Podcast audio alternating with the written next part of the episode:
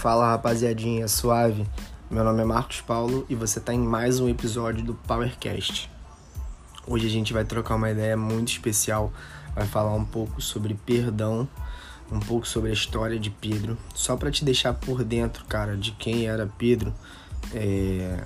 Pedro era um cara sensacional, era um dos discípulos de Jesus, era um cara que foi um cara que vivenciou muitos milagres viu vários, estava com Jesus em quase todo o ministério. Era um homem de muita atitude, de muita fé.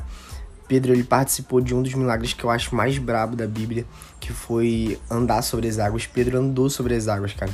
Só ele e Jesus, até hoje na história, fizeram isso. Mas hoje a gente não vai falar sobre o milagre que Pedro vivenciou. A gente vai falar sobre um mole que Pedro deu. Tá lá em João 26, 34.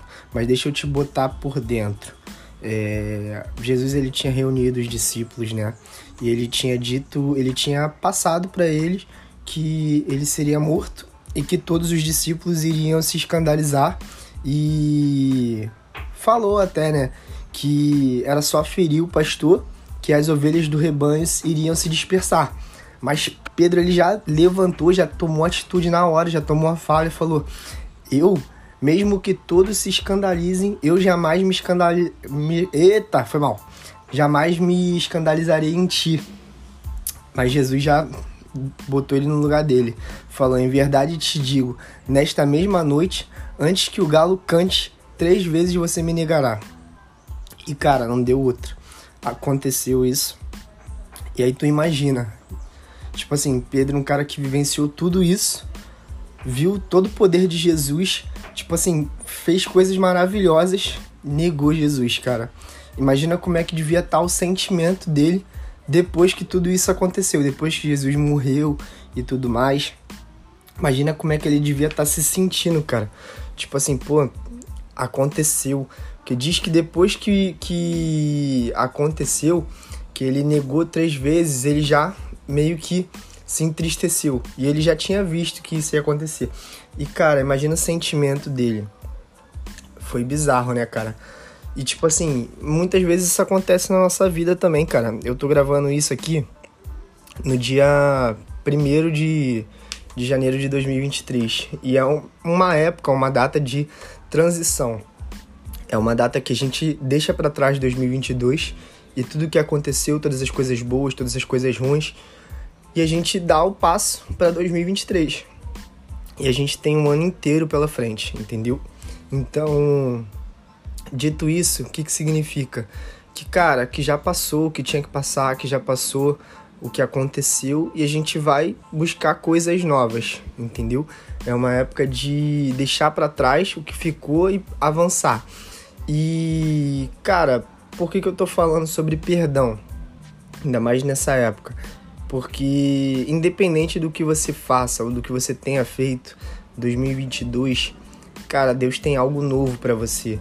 Deus tem te esperado de braços abertos se você ficou fora ou se você se sente amargurado por dentro, remoído por conta de um pecado, por conta de um erro. Cara, Deus ele continua de braços abertos para você. É impressionante, cara, é que lá em João 21, 15, Jesus ele restaura Pedro. Ele tinha dito já para os discípulos naquela mesma noite que ele previu, ele tinha dito que ia adiante deles lá em Galiléia. E isso aconteceu. Vou ler um pouquinho aqui para você. E depois de terem jantado, disse Jesus a Simão Pedro: Simão, filho de Jonas, amas-me mais do que a estes? E ele respondeu: Sim, Senhor. Tu sabes que eu te amo e disse-lhe: Apacenta os meus cordeiros. E depois ele falou de novo, Jesus falou de novo com Pedro. Tornou a dizer pela segunda vez: Simão, filho de Jonas, amas-me?